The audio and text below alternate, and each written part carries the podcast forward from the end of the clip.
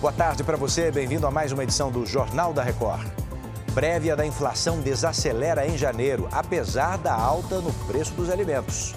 Coreia do Sul tem mais um caso de agressão a um político. Dessa vez a vítima é uma deputada agredida com uma pedra. O Jornal da Record começa agora. Oferecimento Bradesco. Crédito com até 90 dias para começar a pagar. O caso da advogada acusada de matar o pai e a avó do ex-namorado por envenenamento em Goiânia ganha um novo capítulo. No dia do crime, ela já estaria marcando um encontro amoroso com outro homem. Quem traz as informações é Manuela Queiroz. Oi, Manuela.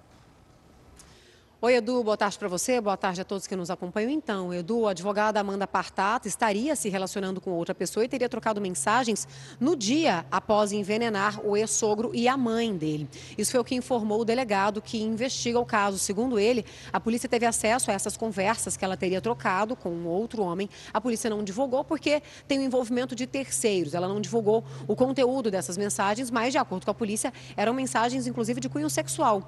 E isso aconteceu um dia após ela envenenar envenenar, como eu disse, o ex-sogro e a mãe dele, quando um deles, inclusive, já tinha morrido. Só para resgatar aqui para os telespectadores, Amanda Partata, no dia 17 de dezembro do ano passado, levou bolos envenenados para o ex-sogro, a mãe dele e também é, é, o pai do ex-sogro estava no local, mas não comeu, por isso acabou não morrendo envenenado. Amanda já é ré por duplo homicídio qualificado e também é, é foi indiciada e é ré por tentativa de homicídio. Edu, é com você. Obrigado, Manuela.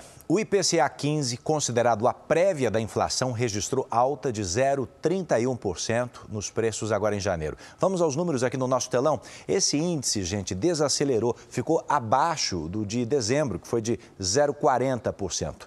Na outra tela, a gente vai notar que o grupo que mais pesou nessa alta foi o da alimentação e bebidas, um crescimento aí de 1,53%, seguido por saúde e cuidados pessoais, com aumento de 0,56%. No acumulado de 12 meses, a alta foi de 4,47%. O governo estendeu o prazo para a realização dos exames toxicológicos obrigatórios para motoristas profissionais. Vamos a Brasília com Vanessa Lima. Oi, Vanessa. Olá, Edu. A prorrogação foi publicada no Diário Oficial de hoje. Agora, o prazo final para a atualização dos exames é no dia 31 de março. No caso dos documentos, com validade entre janeiro e junho. Para as habilitações que vencem entre julho e dezembro, a data limite é 30 de abril.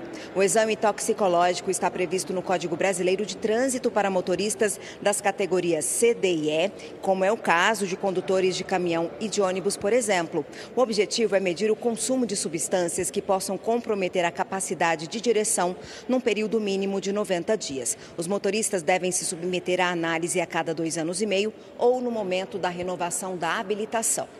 Edu. Obrigado, Vanessa.